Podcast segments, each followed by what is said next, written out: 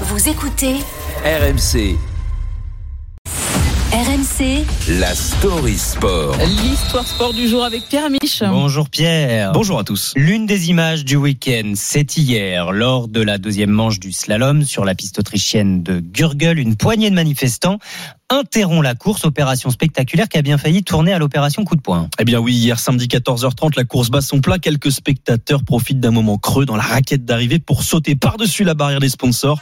Et sous leur manteau, des gilets orange. Les militants déversent alors un produit coloré sur la piste, brandissent un panneau Hort auf den Klimarat. Écoutez le conseil sur le climat.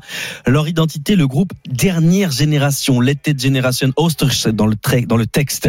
Le double champion du monde de slalom, Henrik Christophersen, qui vient d'en terminer, quitte le costume de skieur pour celui de boxeur. Le Norvégien craque et tente de frapper les militants. Après la course, toujours furieux, il lâche ce sont des idiots qui gâchent la course. Je n'ai aucun respect pour les choses et les gens comme eux. Nous ne devrions pas avoir des gens comme ça dans le monde. Ils doivent disparaître. Je l'aurais encore frappé si j'avais eu l'occasion. Je n'ai pas peur des Tout en nuance. sanctions. Ah bien sûr, tout très mesuré, Henrik Christophersen. Réponse de Véronica, militante de dernière génération sur les réseaux sociaux. Nous n'avons pas interrompu cette course juste parce qu'on aime faire ça ou qu'on souhaite désavantager des athlètes, mais on ne sait pas quoi faire d'autre. Le gouvernement est en train de détruire notre avenir.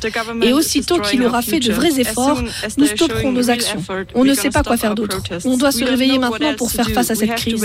On ne pourra plus organiser de courses de ski parce qu'il n'y aura plus jamais de neige.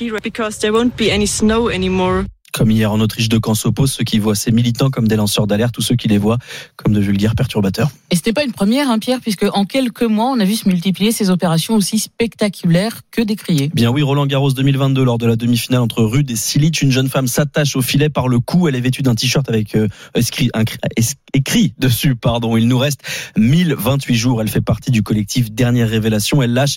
Personne n'en a rien à pipe pendant qu'on fait des, mar- des marches pour le climat, alors qu'on va tous crever. Donc c'est ici qu'on a choisi d'agir. Un groupuscule qui va refaire parler de lui quelques semaines plus tard sur la dixième étape du Tour de France 2022. La dixième étape stoppée par euh, des militants qui disent, comme le gouvernement s'en fout qu'on parle de la crise climatique, on s'empare du Tour de France. À l'étranger aussi, Grand Prix de Silverstone 2022, six militants de Just Stop Oil perturbent l'événement. Eux seront jugés et condamnés en mars 2023 à des peines allant de six mois à un an de prison avec sursis.